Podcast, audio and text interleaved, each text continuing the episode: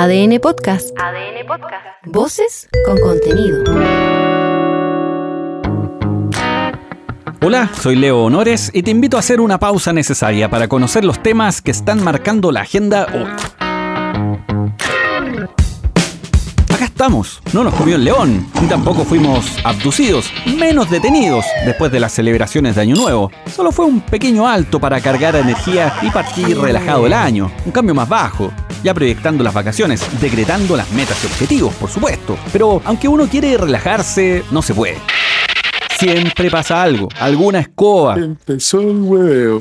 O lo que podría ser un momento de descanso termina siendo lo contrario. Es lo que le pasó a un grupo de turistas que fueron correteados en la ribera del lago Woody. Esto nos hace recordar el caso del señor que Aguata Pelá pronunció esa célebre frase se me van. Ya, usted se me.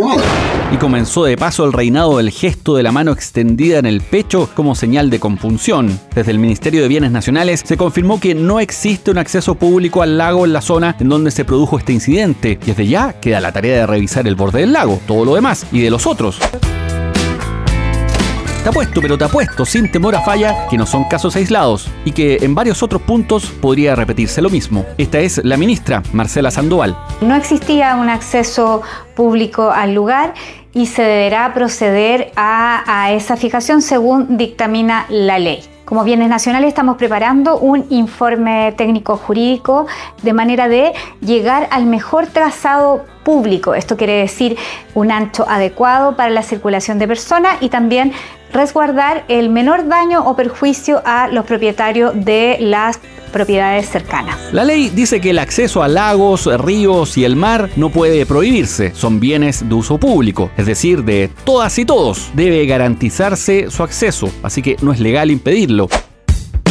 Ahora, esto también da para situaciones insólitas, como accesos que si bien te permiten llegar al borde costero o del lago, de lo que sea, más bien parecen una carrera de obstáculos. Eso también pasa. El que a veces no pasa es uno, que cargado con las viandas, los coolers, la familia, no pocas veces se termina abortando la misión por razones de seguridad. Es que claro, todo es de ida y de vuelta. Una cosa llegar, pero luego hay que devolverse. Y ahí, dependiendo del cocaví y sus efectos, puede ser una misión aún más complicada. A la playa. Oh, oh, oh. Es importante, eso sí, no dejar de denunciar este tipo de hechos. Esta es Angela Sims, quien hizo público lo ocurrido en el lago Woody. Eh, lo, lo invito a que no tengan miedo, a que hagan las denuncias, a que suban los videos y que hagan justicia en realidad por las leyes que, que corresponden como ciudadanos. Vamos a la playa. La bomba estalló.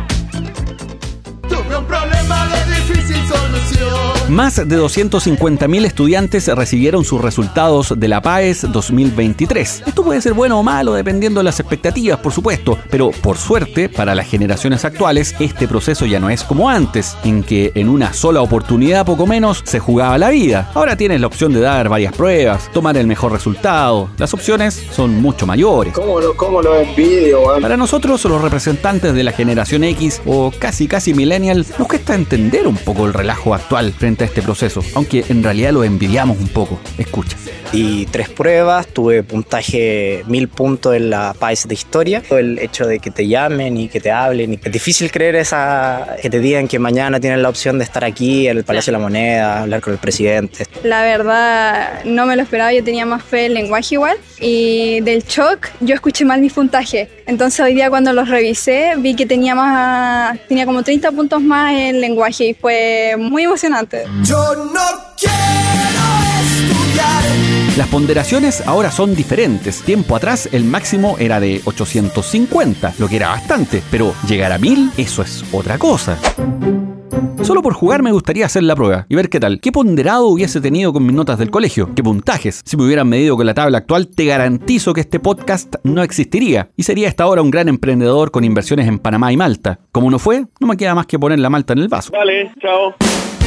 Ahora, hay cosas que no cambian. La brecha de género, las diferencias que se generan en los resultados entre la educación pública y privada, eso no cambia. Es un hábito, un hecho, una constante. Este es el ministro de Educación, Nicolás Cataldo. En las cuatro categorías que son territorio, que son de pueblo originario, que es modalidad educativa también y modalidad de enseñanza. En esos casos fueron 269 en total, que considera un aumento respecto al año anterior debido a que hay en algunos casos empate de puntaje y por tanto fueron más personas que el año pasado.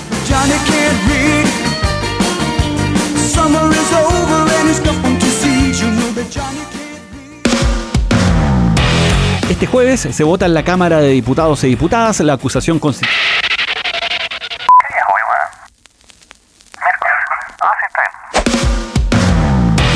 Se vota en la Cámara de Diputados y Diputadas la acusación constitucional en contra del ministro de Vivienda, Carlos Montes, por el llamado caso convenios. La oposición no hay muchas luces de que esto se vaya a aprobar. Ya se desmarcó la bancada de la DC y se descolgó también un diputado del Partido de la Gente. En la comisión parlamentaria estuvo Miguel Crispi, una pieza clave dentro de todo este entuerto, en especial para dilucidar desde cuándo se enteraron en el gobierno de todo el lío. Crispi reiteró lo que ya había dicho antes en la comisión investigadora, que se enteró de la situación de Daniel Andrade y los convenios con la Seremi Antofagasta, Carlos Contreras, a través de un rumor que le habría comentado un asesor. Fue allí, dijo él, que se comunicó en ese minuto con la ahora ex subsecretaria del Ministerio de Vivienda, Tatiana Rojas, descartando haber hablado directamente con el ministro Montes. Era una vuelta larga, pero así lo dijo.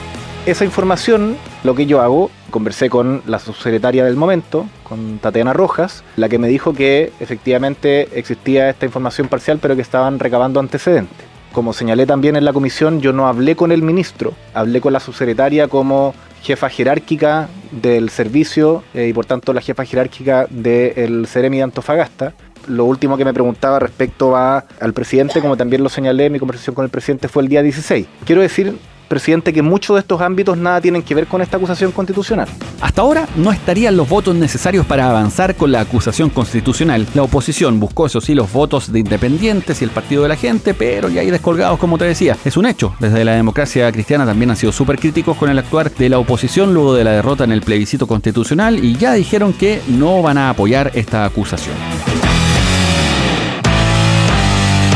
Este año será especial por varias cosas. Una es los feriados, que aumentaron de 17 a 20, y la otra es que tendremos censo.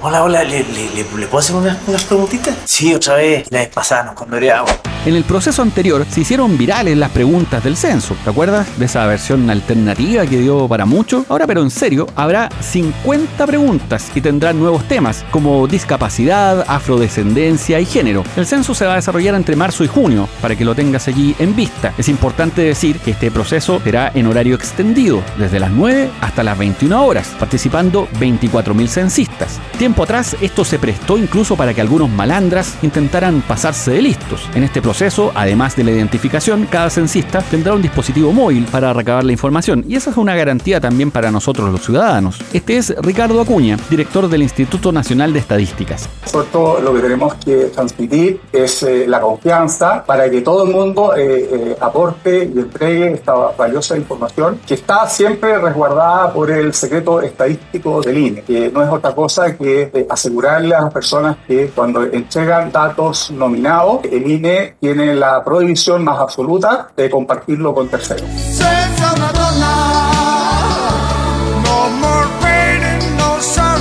Hay preguntas incómodas, ¿ah? Y no me refiero a esas como estas son horas de llegar o cualquiera de ese tipo, sino que se trata de datos útiles para el diseño de políticas públicas y para eso es principal eh, saber no solo cuántos somos en la copia feliz del Edén, sino que quiénes somos, cómo somos, cómo vivimos, con cuánto vivimos, una serie de situaciones y tópicos así que nos pueden complicar a veces de repente, pero en este caso toda esa información es confidencial, así que hay que estar tranquilo. En este abanico de opciones también por supuesto está la migración y en particular la irregular, es un tema complejo. Este es Juan Pablo González, jefe de estudios del Servicio Jesuita Migrantes. súper importante notar que el censo, por sus características metodológicas, va a ser mucho más representativo que el empadronamiento, entonces va a ser un dato mucho más fuerte. Yo creo que ahí el tema va a ser acercarse a las comunidades a través de también eh, una participación ciudadana que sea fuerte, que considere a la misma población migrante, a los mismos liderazgos migrantes y también aproveche los espacios donde se reúnen. Ahora, como dato adicional, el censo también abre oportunidades laborales. Siguen abiertas las postulaciones para censistas y el sueldo es de 750 mil pesos. Hay 24 mil cupos. De acuerdo al INE, ya se han recibido más de 100 mil solicitudes.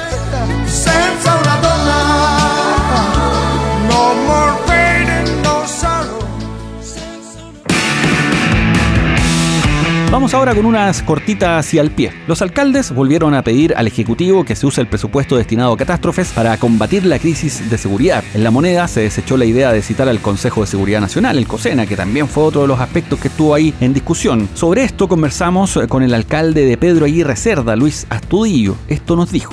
Acá no se trata de que los militares vengan a reemplazar la labor de carabineros, porque sabemos que son los que están mejor preparados en ese sentido, pero también necesitamos que la Fuerza Armada pueda eh, jugar algún rol importante para poder tener eh, un, trabajo que sea de, mayor impacto y que tenga mejores resultados. En materia judicial, desde el Ejecutivo se va a apelar ante la Corte Suprema por la eventual libertad condicional del machi Celestino Córdoba. Esto justo en la víspera del undécimo aniversario del crimen del matrimonio Luxinger-Macay, así que ese tema va a estar marcando toda la semana y las siguientes de seguro. Y el bombazo que le quitó todas las plumas a Fiu hizo que se le cayera la nariz y boca. Los Panamericanos 2023, la Contraloría detectó recursos por 194 mil millones de pesos sin rendir y entregó todos los antecedentes ya al Consejo de Defensa del Estado. Esto te lo cuento en detalle en el capítulo siguiente porque hay mucho que revisar. Y por 24 horas se suspende el suministro de agua potable en sectores de las comunas de Niñoa y Providencia. Aguas Andinas informó que habrá 11 puntos de abastecimiento en adn.cl y la web de Aguas Andinas puedes revisar dónde están si los necesitas. Soy Leo Honores y esta fue una pausa necesaria. Ya sabes cómo va el día. Comparte este capítulo o escucha los anteriores en adn.cl, sección podcast, en podiumpodcast.com o donde escuches tus podcasts.